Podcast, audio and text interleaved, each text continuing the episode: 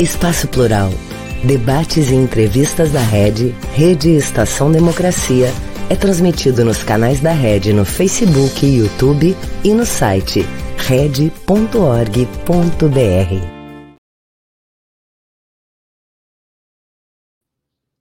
Opa, entrei agora. Olá pessoal, boa tarde. Eu sou o jornalista Solon Saldanha e esse é o programa Espaço Plural, Debates e Entrevistas. Ele é uma realização da Rede Estação Democracia e nós contamos também com a participação de 23 emissoras de rádio e web TVs que o retransmitem. Normalmente o programa vai ao ar ao vivo de segunda a sexta-feira, das duas às três horas da tarde. Alguns dos nossos apoiadores, no entanto, o colocam em horários alternativos. Se mesmo assim você não puder acompanhá-lo, faça o favor de entrar lá na red.org.br. Você encontra os nossos vídeos gravados e também vídeos de outros programas aqui da nossa grade. Além disso, nesse mesmo endereço estão sempre uma série de bons artigos escritos especialmente para o site. E você tem, por último, a possibilidade de ouvir boa música 24 horas por dia. Na edição de hoje, nós estamos recebendo aqui André Lemes eh, da Silva, ele que é licenciado em História, mestre em Educação Ambiental e doutorando em Educação pela Universidade Nacional de Rosário, na Argentina. Também está conosco a Aline Kerber, ela que é socióloga e preside, a presidência de honra, na verdade, da Associação Mães e Pais pela Democracia. Congelou ali a imagem, está aqui conosco, agora veio a Aline. E também estamos aguardando para daqui a pouco, esperamos que sem problemas, a chegada de Edson Garcia, lá do CEPERS. Com os três, nós vamos estar aqui conversando a respeito do chamado novo ensino médio. Antes de iniciar, eu quero lembrar a todos que uh, este programa, quero lembrar a todos que é bastante necessário e importante que quem está nos acompanhando deixe seus likes, né? deixe seu, seu joinha lá nas redes sociais, que isso para a gente tem um grande valor e adquire importância nos tempos atuais. Seja muito bem-vinda, Aline. Obrigado pela tua presença. A Aline está congelada. Congelada, Aline. Olha, só baixou um pouquinho a temperatura nos últimos dias, mas a, a internet nos faz isso. André, comece contigo então. Boa tarde, André. Seja bem-vindo. Boa tarde, Solon. Boa tarde a todos os colegas. Obrigado mais uma vez pelo convite da Rede, do Espaço Plural, para poder dialogar um pouquinho sobre educação, é a nossa nossa área de atuação já há bastante tempo. E é sempre um prazer poder estar dialogando sobre esse tema tão importante aqui com vocês. É, por enquanto estamos nós aqui, já que a Aline está enfrentando um probleminha com o sinal e o Edson ainda não conseguiu entrar. Vamos ver se, se eles fazem isso com uma certa rapidez, senão, de qualquer forma, nós vamos nos antecipando aqui com a conversa e vamos aguardando por eles. Uh, André, tu sabe que os ensinos médio e fundamental no nosso país eles já passaram por inúmeras reformas, né? Essa não é a primeira e nem se sabe se vai ser a última. Mas é, a que está em questão agora e que é motivo de polêmica é uma que teve o seu projeto implantado durante o governo Temer e que seria, por este projeto, totalmente concluída até o ano que vem, 2024. Mas ela está causando uma série de reações e nem todo mundo está aceitando como a melhor alternativa para a educação brasileira. Tanto isso é verdade que diversas entidades já solicitaram a sua revogação. Então, nós vamos examinar essa questão aí no programa de hoje. E eu te pergunto, por que, de início, o governo Temer buscou implantar este novo ensino médio através de uma medida provisória? Será que os articuladores deste projeto temiam que fosse a proposta posta em discussão e a população já a recusasse lá no início, nos primórdios? O que você tem a falar sobre isso, André? Bem, Solon, eu tive, tive a oportunidade à época de acompanhar todo o desenrolar desse processo. Eu era secretário municipal de educação de Rio Grande e presidente da Undime do Rio Grande do Sul, é a, a associação que congrega todos os secretários municipais de educação do estado. É, e por ocupar essa função temporariamente naquele momento, eu tive a oportunidade de acompanhar esse debate no âmbito do Ministério da Educação. Bem, a Base Nacional Comum Curricular ela, ela é um desdobramento de uma estratégia prevista no Plano Nacional de Educação, a Lei é, 13.005 de 2014, é, sancionada pela presidenta Dilma em 2014, ela instituiu alguns, algumas estratégias para que a gente pudesse alcançar as metas que estavam ali previstas, né? especialmente no caso da Base Nacional Comum Curricular, ela estava vinculada às metas da educação infantil, do ensino fundamental e do ensino médio. Né? Ela é, era uma das estratégias que se vislumbrou à época da construção do Plano Nacional de Educação, lá em 2009 ainda, né, do plano em vigência. Lá em 2009, a gente, então, se constituiu essa, essa, essa ideia. É, de a ideia de construir uma base que pudesse superar e avançar para além dos parâmetros curriculares nacionais lá de 1997, que era o que então estava em vigência na educação brasileira, não só na educação pública, mas é, na, na educação como um todo, né? Alcançava o ensino público e o ensino privado. E é, desde a, então a, a, a, sanção, o sancionamento da lei do Plano Nacional de Educação, o Ministério da Educação, naquela época, ali em 2014, começou a trabalhar e a das primeiras tarefas articuladas no MEC foi, então, a criação é, de grupos de trabalho que viessem, então, a elaborar esse novo documento eh, essa nova estrutura curricular da educação básica brasileira. E eh, o Ministério compôs um grupo muito grande de trabalho, de maneira descentralizada àquela época, que discutiria, então, as novas, as novas bases da educação infantil, do ensino fundamental e do ensino médio. A, a, a base do ensino médio ela ficou um pouco uh, em termos de perspectiva de discussão, ela ficou um pouco mais atrasada que a da educação infantil do ensino fundamental, porque no Congresso Nacional tramitava já desde 2012 um projeto de lei que rediscutia as novas estruturas do ensino médio. E uh, então o, o MEC, naquela época, focou seus esforços na educação infantil no ensino fundamental. Uh, nós trabalhamos muito, assim, alcançou todas as escolas brasileiras, o conjunto das, dos municípios, dos estados, e nós chegamos a duas versões até 2016 da base do ensino fundamental. Mas da base do ensino médio não se conseguiu avançar. Bom, em 2016 vem a, a, o impeachment da presidenta Dilma, e, e com isso, então, ascende ao poder o governo Temer, e aí muda a estrutura do Ministério da Educação, e ali nós temos uma, uma inflexão naquele processo democrático participativo de construção dessa nova estrutura curricular, é, que vinha em curso. Né? É, Para ter uma ideia, Solon, na base do ensino fundamental, da qual eu me envolvi muito, muito, muito mesmo, a primeira e a segunda versão foram colocadas de lado e uma terceira versão, construída apenas por um grupo de uma, de uma instituição privada contratada pelo Ministério da Educação, é que elaborou essa terceira versão, mudou toda a característica dela, associou. Uh, uh, processos metodológicos não previstos, não construído aquele amplo debate que foi constituído ao longo da elaboração da versão 1 e 2 é, da base nacional. E, é, no fim, foi o que se consolidou e é o que nós temos em vigência hoje. No ensino médio, as discussões estavam muito incipientes, muito incipientes. Assim, não, não tinha estrutura ainda, não tinha entendimentos acerca de uma proposta de base nacional uh, comum curricular para o ensino médio.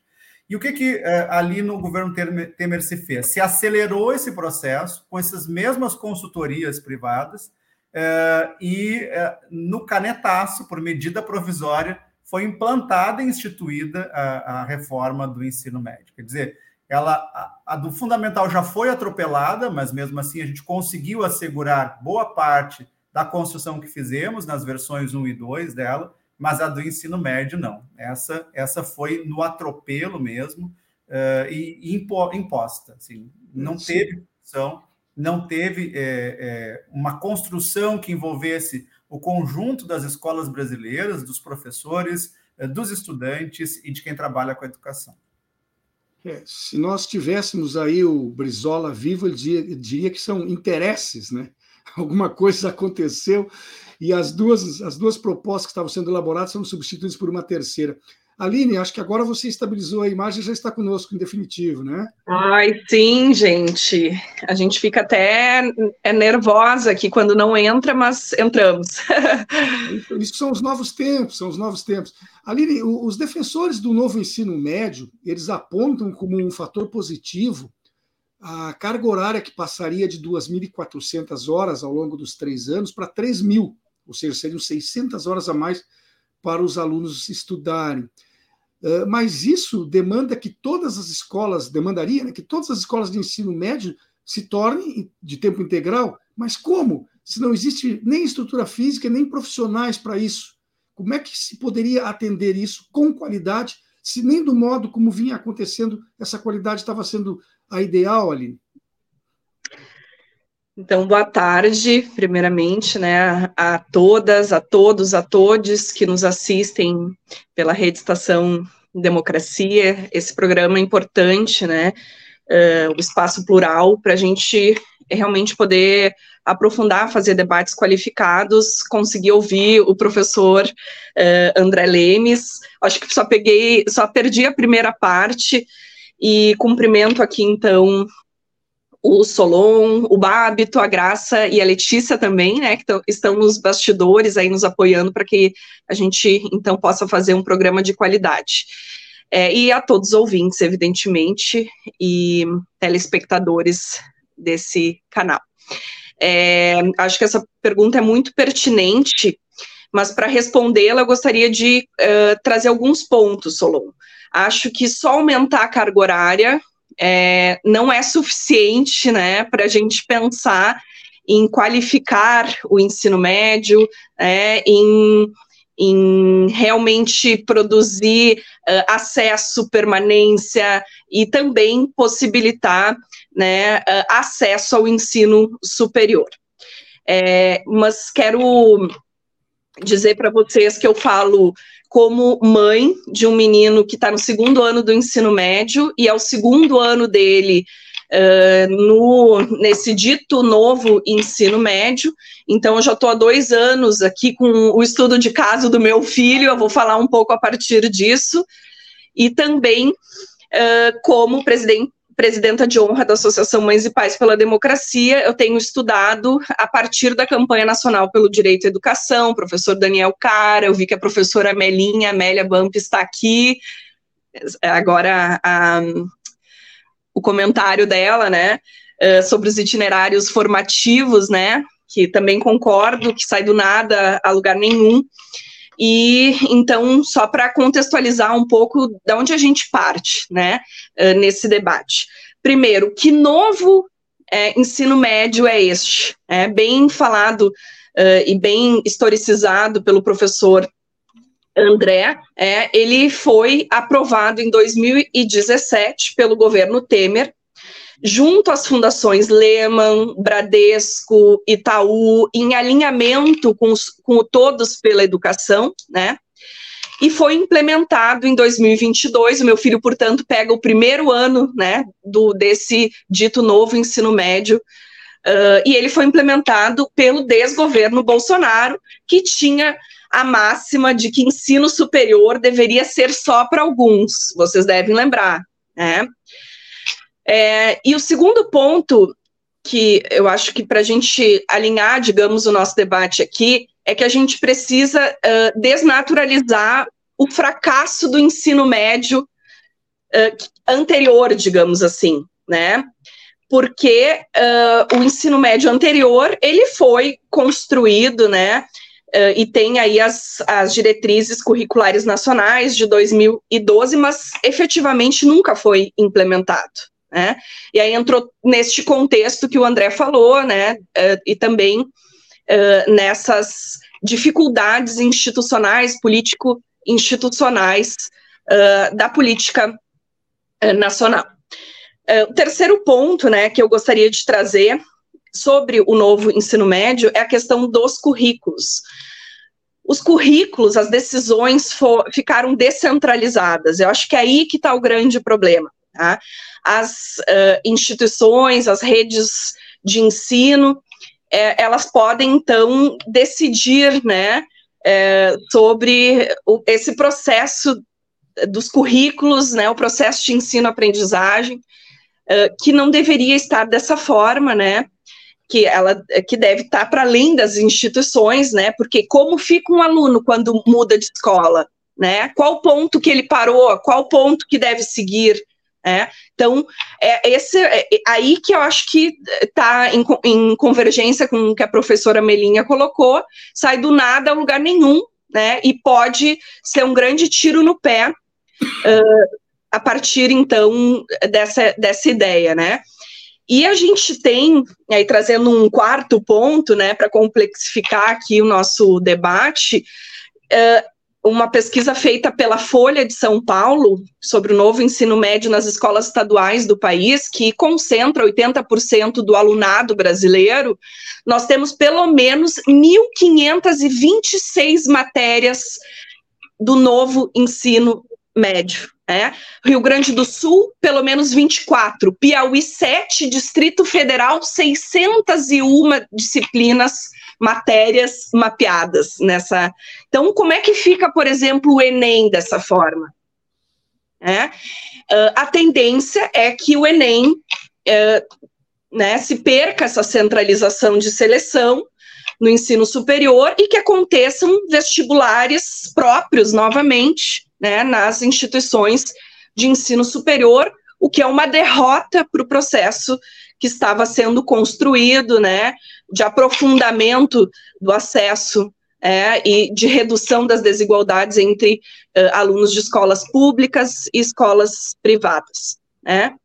Uh, então, esse é um pouco do que eu queria trazer neste momento, e não basta, portanto, respondendo a tua pergunta, aumentar a carga horária, o que importa é o formato disso, né, que está absolutamente caótico uh, sem pé e sem cabeça, e, e que não, não facilita em nada e cria aí o que se entende, a professora Jaqueline Moll fala das castas simbólicas, né? Um reforço dessas castas simbólicas, é o aluno, o aluno pobre é, de escola pública é, fica aí condicionado, né, a uma trajetória limitada na educação e o aluno rico ou aluno da classe média, né, da escola privada, estará aí com uma formação de líderes, quanto é, na escola pública, uma formação mais para o trabalho, né, mais uma escola do operário, né, e, e isso é muito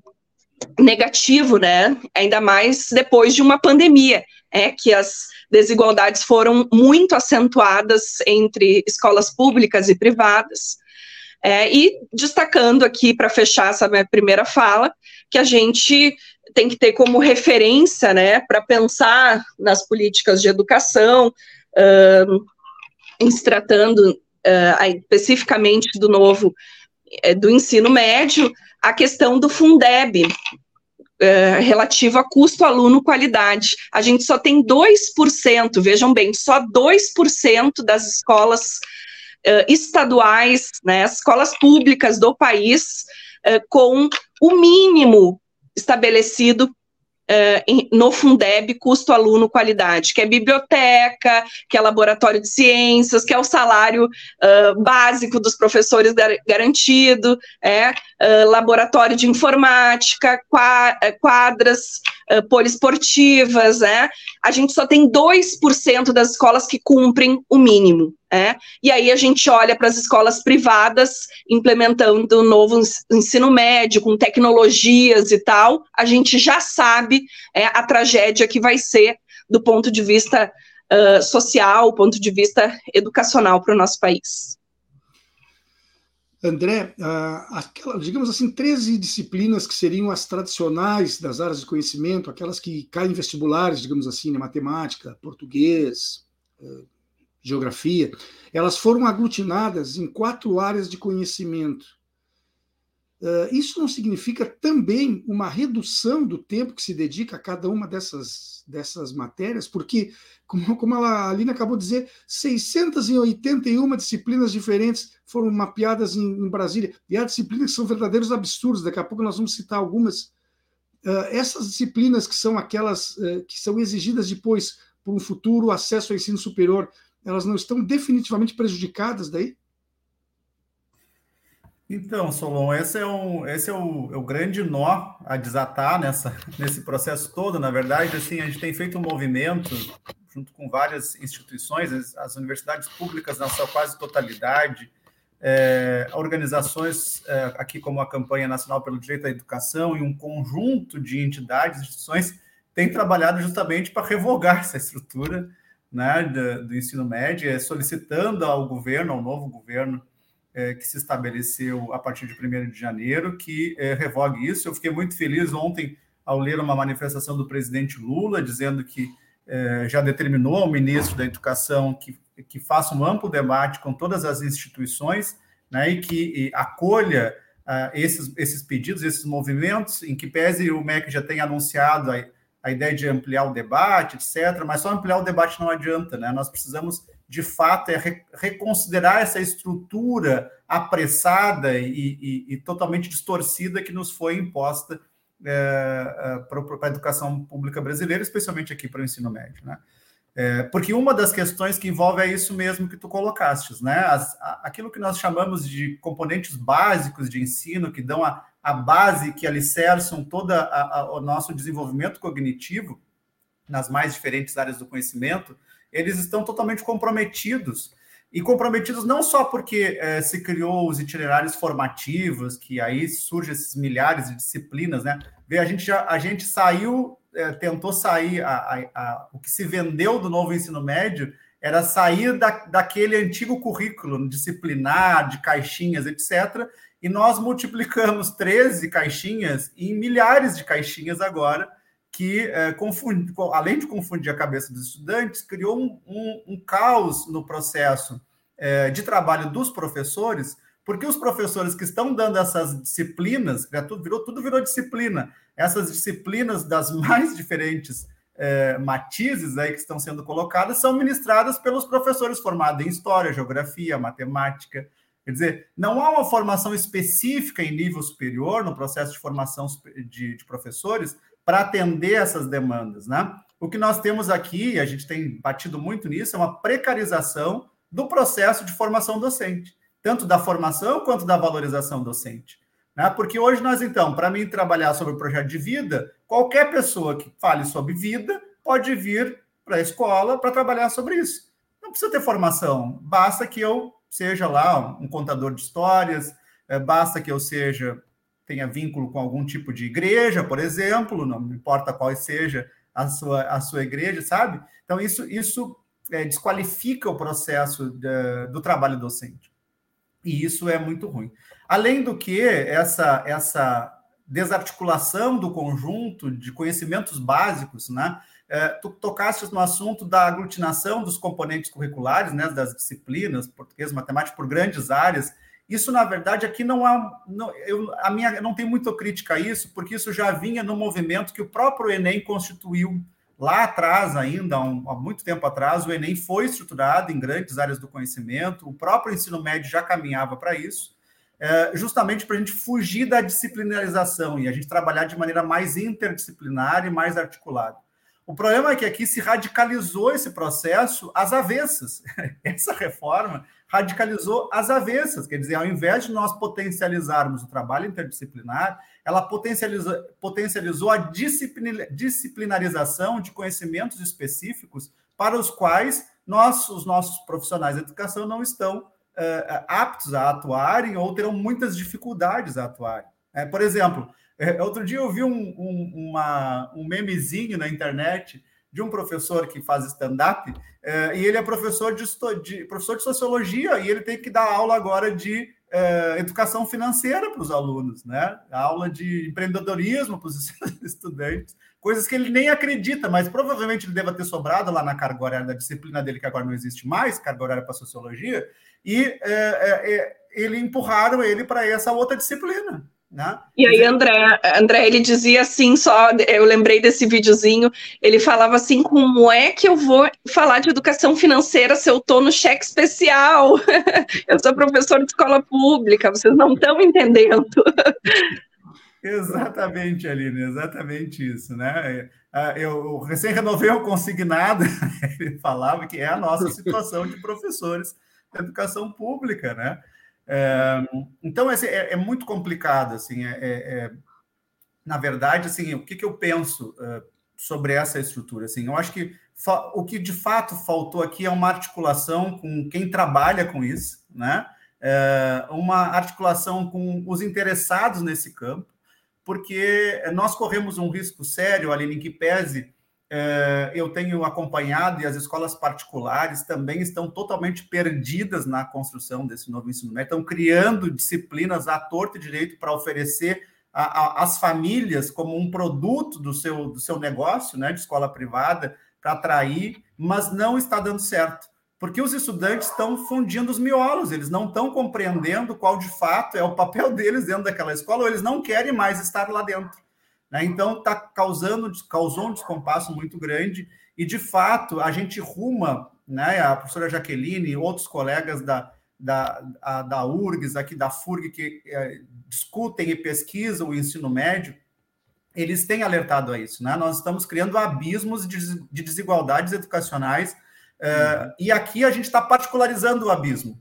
Né? Para esse público uh, da educação pública, cabe até aqui né? o seu papel de empreendedor, o seu papel uh, de, educação, de educação financeira. Né?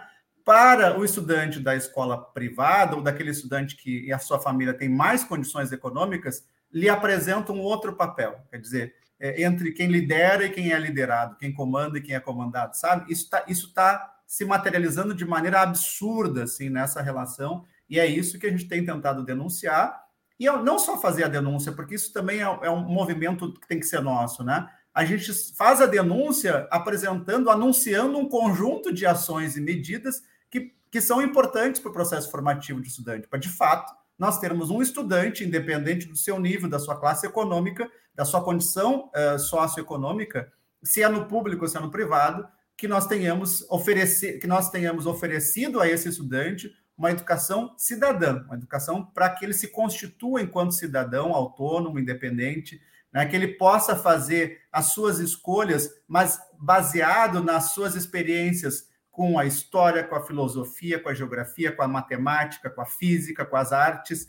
É, esse é o estudante que nós queremos formar para que ele tenha capacidade de decisão e não para que ele seja o que está acontecendo agora, especialmente aqui no Rio Grande do Sul, é, é, Solon, Aline e o Edson que está aqui, eu tenho acompanhado um, uma discussão num grupo de debate é, formado, é, criado pelo Ministério Público do Rio Grande do Sul, que tem debatido essa questão é, da educação básica, e tenho como representante das universidades aqui do estado, estou nesse grupo, e a gente tem discutido isso, né? Os itinerários formativos que o Estado do Rio Grande do Sul compôs, por exemplo, em que pese não sejam tantos, mas são itinerários fechados, em que foi feito, segundo a Secretaria de Estado da Educação, uma pesquisa junto aos estudantes lá do ano passado, dos anos anteriores, que escolheram aqueles itinerários e que hoje só tem aqueles. Quer dizer, eh, se lá, se aqui em Rio Grande, né, onde eu estou, uma escola estadual de ensino médio resolver fazer um outro itinerário associado ao interesse dos seus estudantes, de acordo com a sua realidade, ela não vai conseguir, porque ela vai ter que seguir aquele cardápio fechado que a uhum. Secretaria de Estado da Educação está uh, impondo às escolas. Né? Então, isso, é, isso, é, isso enfraquece, isso, isso retira da escola o seu poder decisório sobre o currículo. E o currículo é esse campo de disputa que nós estamos tratando aqui. E que, portanto, ele vem goela abaixo. Quer dizer, eu não posso fazer, enquanto professor, fazer adaptação curricular no âmbito da, da minha escola uh, para oferecer ao estudante aquilo que de fato ele precisa. Então, por exemplo, aqui em Rio Grande nós poderíamos é uma, é uma, uh, nós temos escolas em zonas de pesca, colônias de pescadores. E nós poderíamos estar trabalhando esse tema com os estudantes. Não, nós temos que focar esse tema numa linha geral de meio ambiente, de vida, mas nós não vamos falar da, do pescador que é oprimido pela, pela indústria, né, do pescador que sofre com, uh, uh, uh, com os problemas de descompasso ambiental, com muita chuva, hora muita seca, etc., falta de assistência, falta de subsídio para o seu trabalho, que é artesanal e de sobrevivência, né?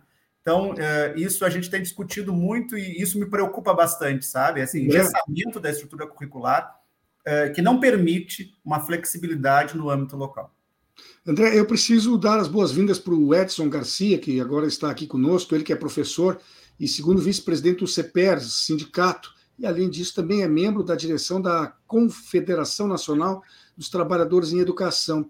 Edson, não sei se chegou a ouvir toda a explanação feita pelo André há pouco, mas uma das coisas que ele colocou é que pessoas, a rigor, não qualificadas ou não formadas especificamente para serem professores, daqui a pouco poderão estar ministrando aulas, já que os professores, diante da sua formação original, não têm condições de atender algumas dessas disciplinas absurdas que foram criadas.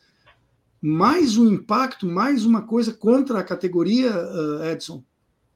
Bom, Exatamente. Boa tarde, Solon. Boa tarde, André. Boa tarde, Aline. Desculpem até eu ter entrado um pouco depois, porque nós estávamos com ato hoje, porque na realidade, dentro da CNTE, nós deliberamos que hoje seria um dia nacional de lutas, né? E nós tínhamos aqui o nosso ato e ainda tivemos algumas reuniões com alguns deputados e deputadas aí, tratando não só da nossa reposição salarial, que vocês estão acompanhando e sabem que está sendo uma, uma luta muito árdua, mas também uh, dialogando a respeito do novo ensino médio também, denunciando o que está acontecendo. Eu, eu perdi uma partezinha da fala do André, mas o que eu ouvi foi suficiente para eu dizer que eu tenho pleno acordo do que uh, com ele, com o que ele está colocando, porque na realidade eu também sou um professor que também ainda estou em sala de aula que acho que é muito importante estar e vivo isso diariamente, uh, uma insegurança total em relação ao novo ensino médio.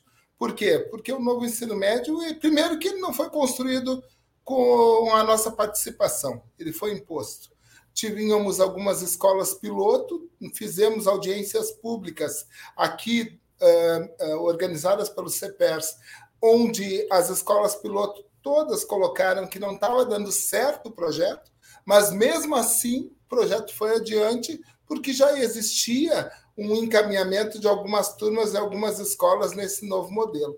Mas é um modelo excludente, é um modelo que faz com que a maioria de, dos nossos alunos e alunas, e a gente sabe que, infelizmente, a gente tem até que fazer um recorte porque muitos alunos e alunas são pobres, são pretos, moram em periferias e não conseguem uh, ter, nesse momento, uma escola de ensino médio que ofereça a trilha que aquele aluno, que aquela aluna querem seguir. Porque ainda criaram umas trilhas e uns itinerários que uh, limitaram as ações das escolas. Uma coisa era quando se tinha escolas piloto tentando uh, organizar os seus itinerários. Outra coisa é visualizar que essas escolas piloto não conseguiram ter sucesso e manter esse projeto. E limitarem ainda o número de trilhas para cada escola e ainda limitarem quais são as trilhas que elas têm que seguir. Então, nós estamos tendo desastres, porque a escola que muitas vezes é próxima a, a onde reside o aluno ou aluna, essa escola não oferece a trilha que ele quer seguir. Então, o que, que ele faz? Ou ele vai ter que se deslocar para outro lugar onde haja a oferta da trilha que ele quer, ou então ele para de estudar. E, infelizmente, a segunda opção é mais frequente, porque é longe, não tem estímulo eh, hoje em dia para a maioria dos alunos e alunas em termos de transporte, porque o transporte tem. Eh, eh, como é que eu vou dizer, terminado a sua oferta também muito mais cedo do que antigamente. Eu, por exemplo, eu já dou um exemplo, eu dou, uma, dou aula numa escola central, mas os alunos e alunas têm que sair antes do término da aula, porque não tem mais ônibus após o horário da aula deles. Então, isso tudo faz com que haja uh, um novo ensino médio que nós, aqui do CPR Sindicato, rechaçamos e queremos sim que ele seja revogado, porque é um ensino médio que faz com que os nossos alunos e alunas das escolas públicas não terminem o ensino médio em igual eh, condição de disputar uma vaga para a universidade ou para o mercado de trabalho como de um aluno das escolas privadas. Por quê? Porque da privada continua com componentes curriculares como sociologia, filosofia, literatura, educação física, e o nosso cada vez com menos. Então, não tem uh, exclui sociologia, exclui filosofia, uh, educação física reduz drasticamente, literatura reduz drasticamente, se uh, química, física e biologia, que são as ciências da natureza, reduz drasticamente, pouquíssimas escolas oferecem esta, este itinerário, por quê? Porque a maioria das escolas não tem laboratório de física, laboratório de química e de biologia no estado do Rio Grande do Sul. Então, já está dizendo para os alunos das escolas públicas o seguinte: olha, essa trilha aqui de ciências da natureza não é para ti. Por quê? Porque não tem um laboratório para ter aula. Outra coisa é essa, uh, essa, esse discurso muito vago e muito difícil, que é sobre as tecnologias. A maioria das escolas não tem rede de internet que funcione, não tem computador, algumas sequer chega o sinal. E aí eles dizem tem que ter tecnologia, mas que tecnologia se a escola não tem condições de ofertar? Além disso, algumas nem sinal chega na escola. Se não chega sinal na escola, como é que tu vai ter uma tecnologia sendo desenvolvida? E já paralelamente a isso, o que, que o Estado faz? O Estado fechou a maioria das bibliotecas das quase 2.400 escolas públicas que nós temos no Estado, porque não tem bibliotecários, não faz concurso para bibliotecários, não tem professores e funcionários que o Estado designe para estar dentro das bibliotecas, então elas estão fechadas. Então, o aluno da escola pública hoje ele está sem a, a oferta da tecnologia, por falta de condições muitas vezes técnicas e também financeiras, porque não tem um computador, não tem um telefone celular que rode um programa, e também está cerceado do direito de ler um livro, porque a biblioteca está fechada. A maioria das bibliotecas, a gente chora quando chega nas escolas do estado inteiro, quando a gente está percorrendo, porque elas estão virando depósitos. E alguns diretores, algumas diretoras ainda organizam um horário para irem para dentro da biblioteca, pelo menos para sentir o cheiro de um livro. Por quê? Porque e isso são poucas escolas. Então, é, é, é um projeto desastroso é um projeto que não contou com a colaboração, com a contribuição de nós, professores, professoras e comunidade escolar em geral, para discutirmos como ele ia ser uh, desenvolvido. E ele exclui, ele exclui do início ao fim, e ele tira todas as possibilidades dos nossos alunos crescerem, porque nós não queremos que os alunos das escolas públicas, com todo respeito, sejam somente os operários. A gente quer que eles estejam em posições de mando. Mas se eles não tiverem condições, eles serão os operários, porque eles não vão conseguir avançar. Quando fala-se aqui, o André falou sobre projeto de vida, e nós temos colegas que, infelizmente, por causa da precarização que o governo nos levou, precisa de carga horária, ele pega um componente curricular desses que projeto de vida ele vai desenvolver? Se o projeto de vida dele, que ele tinha como docente ou como professor, ou como funcionário, servidor de escola, o próprio governo está destruindo no momento que nos retira direitos, no momento que não nos estimula na profissão. Eu estou numa sala de aula há mais de 25 anos, gente. Eu, de repente, de um dia para a noite, eu perco meus direitos, quase todos, o eu, o governo faz de conta que dá uma reposição que eu mesmo pago com aquilo que eu galguei, me especializando, me especializando, me especializando ao longo da vida. Isso é que projeto de vida é este? Se tu já é desestimulado do teu projeto de vida. Então, eu, eu fico muito temeroso, e nós aqui do sindicato ficamos muito temerosos quando a gente vê assim, ó, o projeto de vida que alguém vai ministrar, se o seu projeto de vida está sendo frustrado por um governo ou por, ou por dois governos, porque o governo federal anterior também, no momento que uh, uh, dá aval e não mantém sequer um ministro da educação com um projeto real do início ao fim do governo, no momento que desqualifica o Fundeb, fazendo com que as verbas do novo Fundeb não sejam utilizadas para pagamento de professores e funcionários. Uh, e não dá condições infraestruturais para as escolas, ele já vai automaticamente tirando todas as possibilidades e vai trabalhando na destruição. E Edson. quero falar, antes de eu. Só para finalizar, Solon, eu não posso esquecer do projeto das trilhas que linkam a educação profissional, aos cursos técnicos, porque, o, porque a trilha que linka os, aos cursos técnicos não dá conta, num único turno, de, de dar. Uh, de, de, trabalhar o currículo comum do ensino médio, mais as específicas da educação profissional.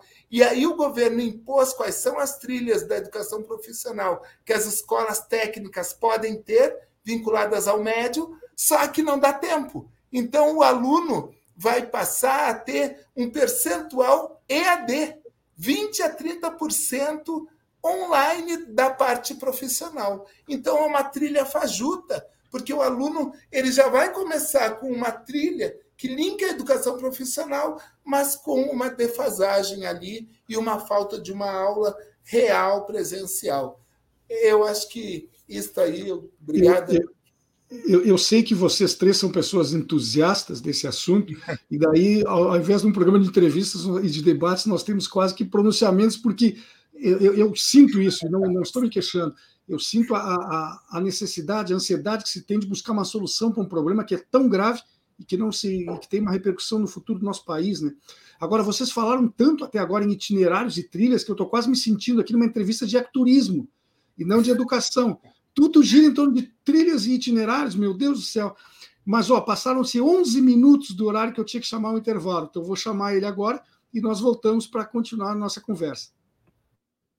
Um país sem serviço público, sem concurso público, dependendo de nomeações políticas. Já imaginou?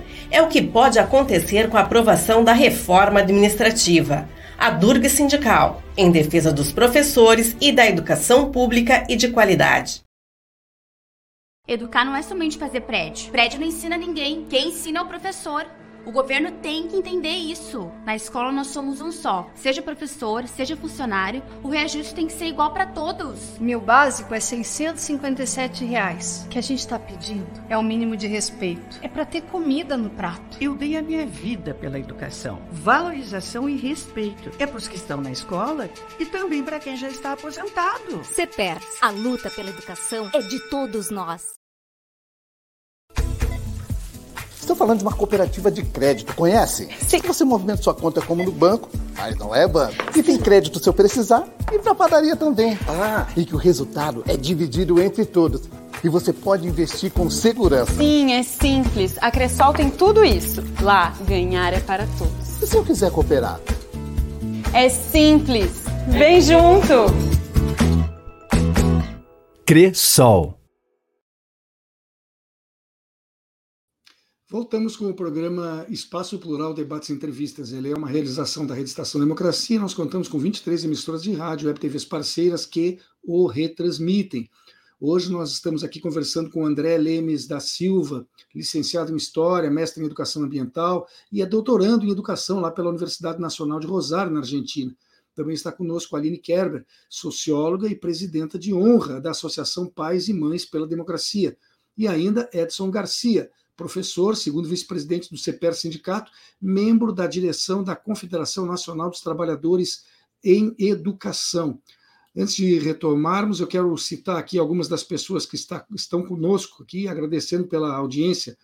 O Paulo Amaral, Regina Alves, a professora Neca, o Ismael, Marlene Costa, a professora Amélia Bamp. Né? Então, essas pessoas que estão aqui conosco, nosso muito obrigado pela companhia. Uh, existe uma velha ladainha, né? Foi tocado nisso na primeira parte do programa a respeito da possibilidade de escolha dos jovens, né, Aline? Que eles podem optar aquilo que desejam aprender. Mas, como foi posto aí há pouco, só em Brasília são 681 disciplinas sobre o que, que os jovens poderiam optar para aprender. Mas eu separo aqui duas pérolas, por exemplo. Uma disciplina, Mundo Pet, e a outra, Como Fazer Brigadeiros. Será que nós precisamos que um aluno vá para o segundo grau numa escola pública para aprender a fazer brigadeiros ou discutir a questão do mundo pet?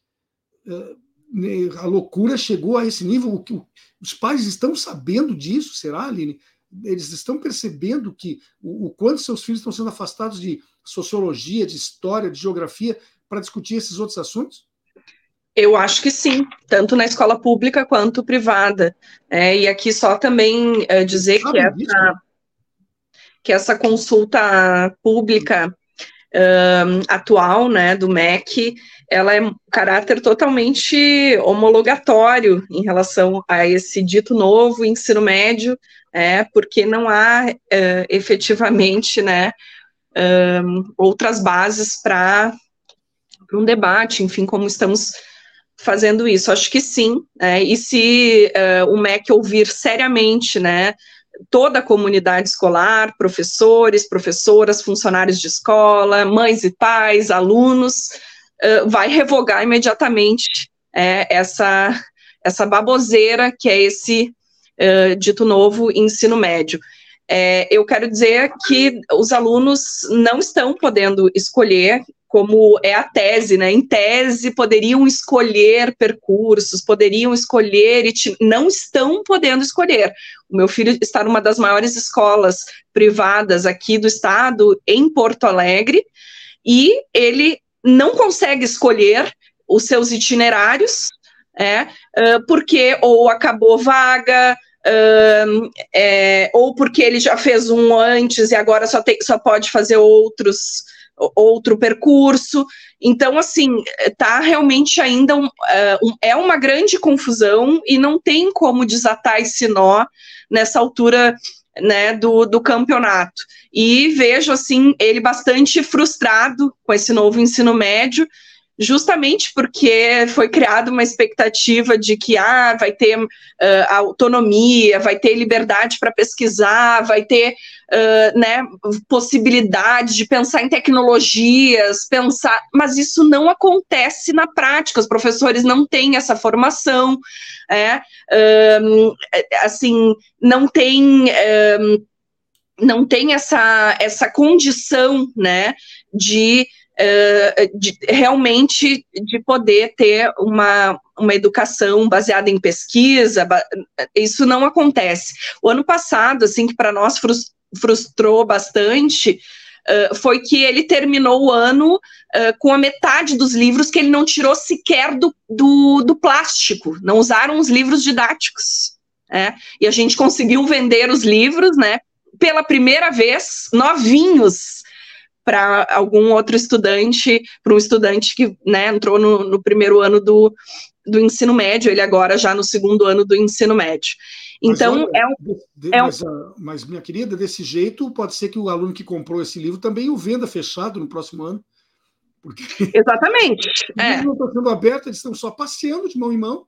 Porque... Exatamente. É, então os alunos na prática não estão podendo escolher os seus itinerários, é uma grande falácia, a implementação da política mostra isso, a gente está vendo, e não só sou eu, né? Uh, eu converso com muitas mães uh, no âmbito da Associação Mães e Pais pela Democracia, e essa é a realidade, eles não têm essa escolha que dizem que, por exemplo, as escolas privadas né, ofertariam uma qualidade. Não, também não, e, e, acho que está derrotado esse projeto do ponto de vista da implementação. Se fizesse uma consulta séria, uh, isso já seria ponto ponto pacífico.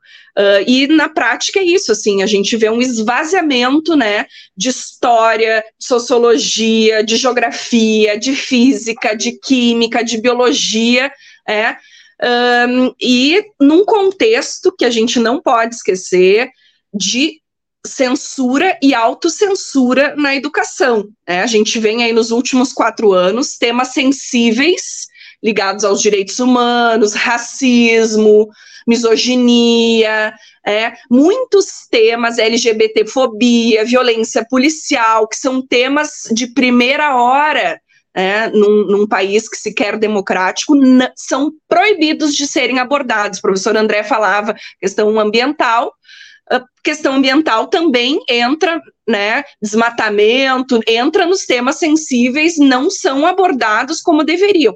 Então, é um reforço dessa fuga, do meu ponto de vista, é, uh, desses temas ligados à agenda dos direitos humanos, né, uh, com esse dito novo ensino médio, um reforço da pedagogia de quartel, né, da pedagogia da, da, das escolas cívico-militares, do homeschooling, do patrulhamento ideológico dos professores, né?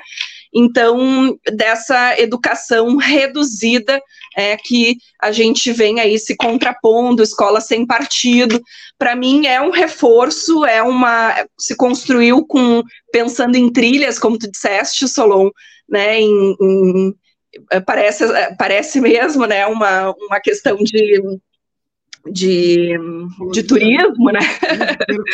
Trilhas e itinerários. É, então tem uma fuga aí, e essa fuga tem um caráter bastante ideológico, uma educação neoliberal, né, uma educação bancária, uma educação é, que cria esse cisma social, reforça claramente as desigualdades sociais, é, é uma grande, né, uma grande tragédia. E só 60% de carga horária comum e 40% dessas optativas, né, em cinco grandes áreas, mas que na prática não é Uh, não, te, não é optativo. Né? Então, é uma grande, é fajuta esse, essa política de novo ensino médio e, e, sem dúvida, que retira alunos e professores da educação, da educação básica do ensino médio. É, só até, até voltei atrás aqui para ver que, para quem não tem conhecimento, as áreas de conhecimento seriam linguagens e suas tecnologias, matemática e suas tecnologias, ciências da natureza e suas tecnologias, não sei por que suas tecnologias tem que ser acrescentado sempre, e ciências humanas e sociais aplicadas, essas são as quatro primeiras. E depois acrescentaram aquilo que, no fundo, é o que acho que gostariam, que é formação técnica e profissional, ou seja, formação de mão de obra. Agora, gente não pode esquecer também que haveriam uh, aquelas escolas cívico-militares, né, que daí eu duvido que tivessem o mesmo tipo de descuido, né? essa seria diferente. E sem querer é, desconsiderar, mas é só a partir de brincadeira, o teu filho não abriu livros de matemática, de história, mas certamente ele sabe melhor, poderia fazer, saber cuidar melhor do cãozinho em casa e fazer ótimos brigadeiros aí para as festas de aniversário, né? O que é um absurdo, porque a escola ela, é, é, é, tem que ser pensada o que, que é essencial que na escola se ensine. Não é essencial que se ensine brigadeiro na escola. Não é essencial que se ensine.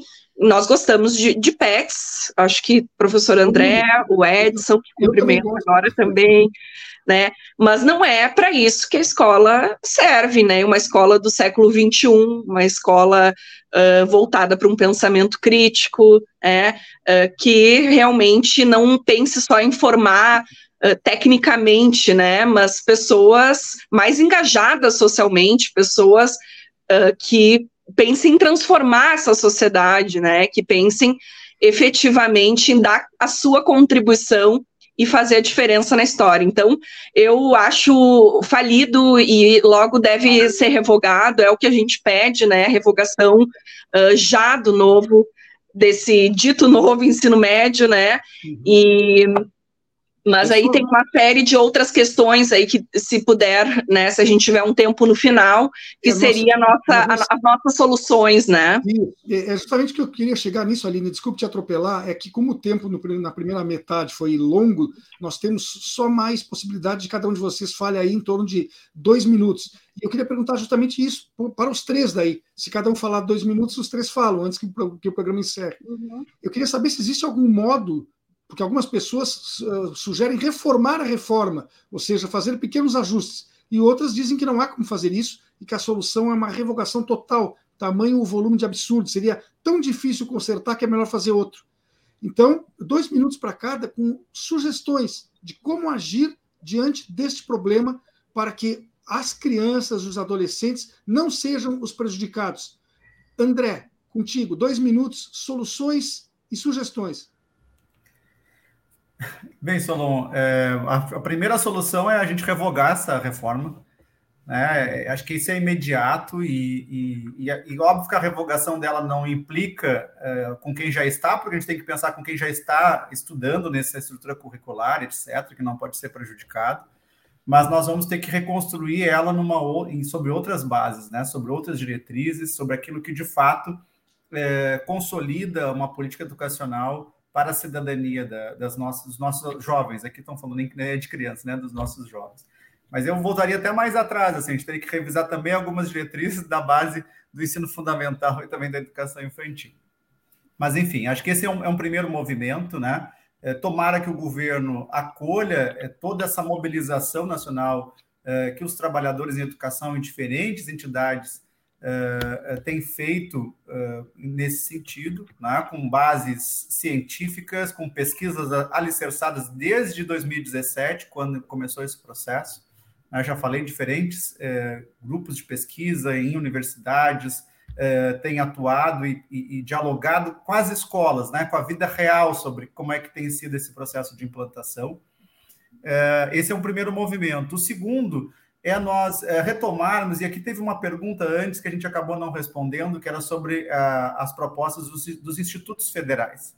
Os institutos federais foram criados lá para fazer, na sua proposta curricular, é a associação entre a formação básica formação básica, das, das disciplinas básicas, acrescidos de conhecimentos na área da cultura, da tecnologia, com a formação em nível técnico. É, essa é a lógica dos institutos federais. Quer dizer, ela não descaracteriza o processo de formação básica, ao contrário, ela atribui a ela, ela, ela qualifica esse movimento da, eh, do processo da, da, da qualificação básica e ela associa essa formação a uma formação técnica, da qual o estudante tem aí sim a liberdade da sua escolha, de como é que ele vai querer se movimentar para um possível futuro campo de trabalho. Quer dizer, essa, esse, os institutos federais são as melhores experiências que nós já tivemos no Brasil em termos de política de ensino médio. A, a, os estudantes do, dos institutos federais, quando se formam no ensino médio, eles obtêm as melhores notas é, no Enem as melhores notas no, no, PISA, nas avaliações internacionais, das quais o Brasil participa e referenda.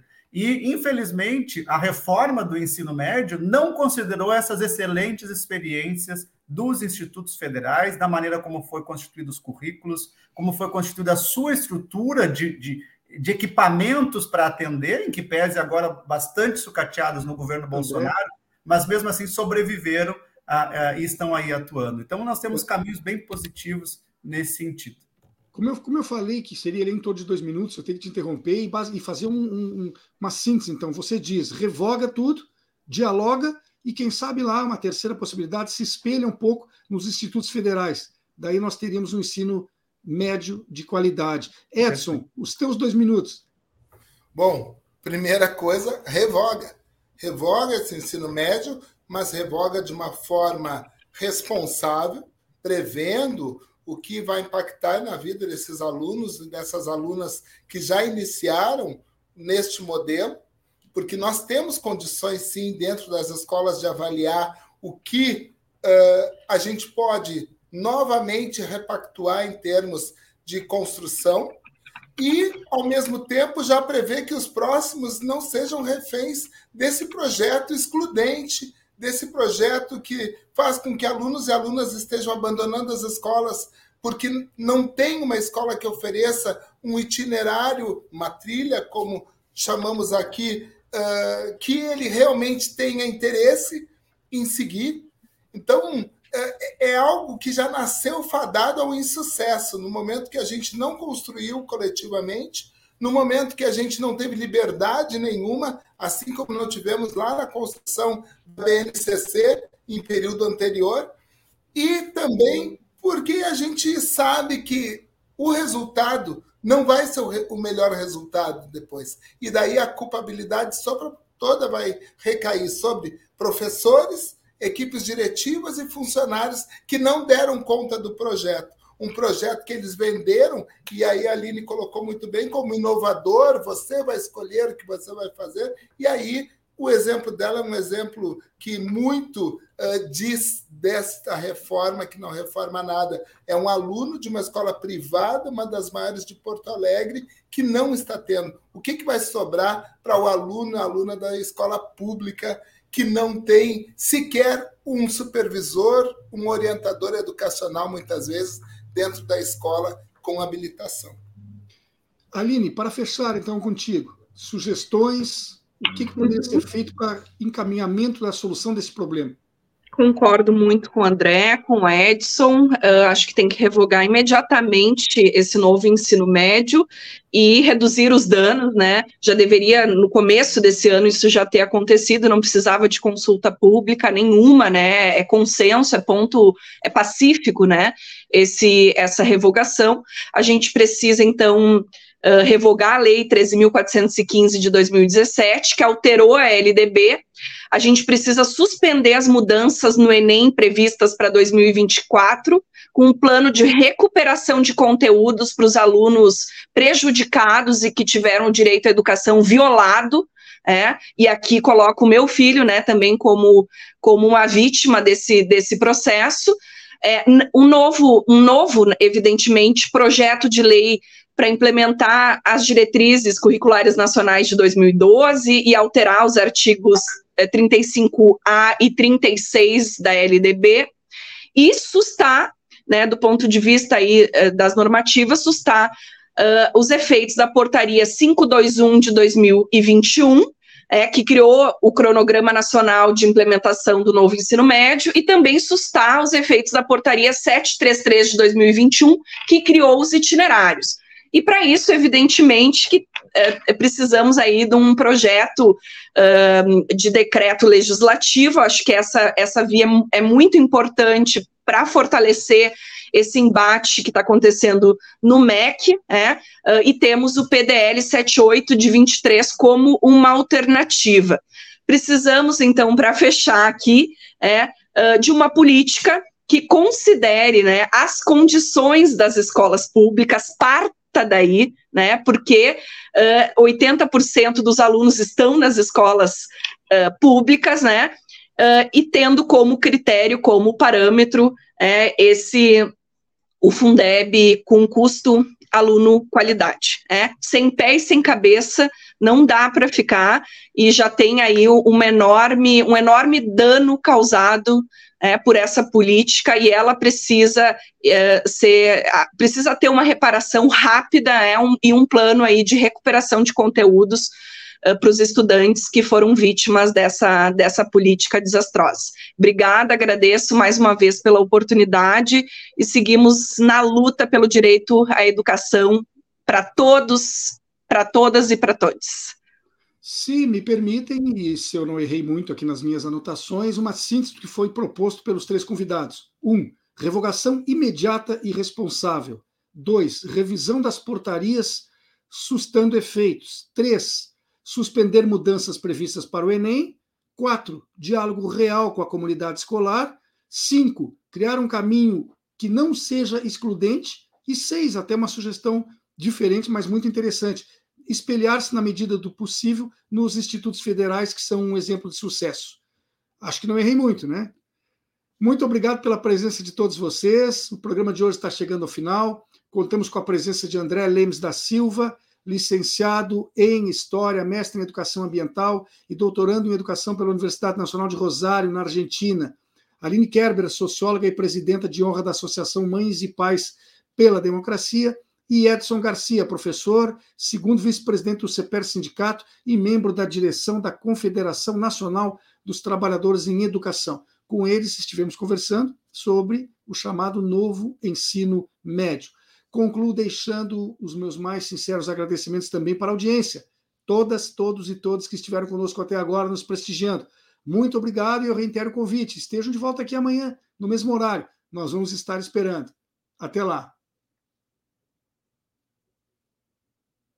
Espaço Plural é exibido pelas redes sociais dos seguintes parceiros: CUT RS, Rede Soberania, Rádio Com Pelotas, O Coletivo, Rádio Ferrabras FM de Sapiranga, Coalizão do Movimento contra a Discriminação Social, Coletivo Pão com Ovo, Jornal Brasil Popular e TV Caxias em sua página no Facebook e pelo canal 14 da NET Claro, Jornal Já Porto Alegre, Portal Litoral Norte RS e Terra Livre Rádio Web de Ulha Negra, Passo de Torres TV, para Desporto TV e Paideia TV em seus canais no YouTube.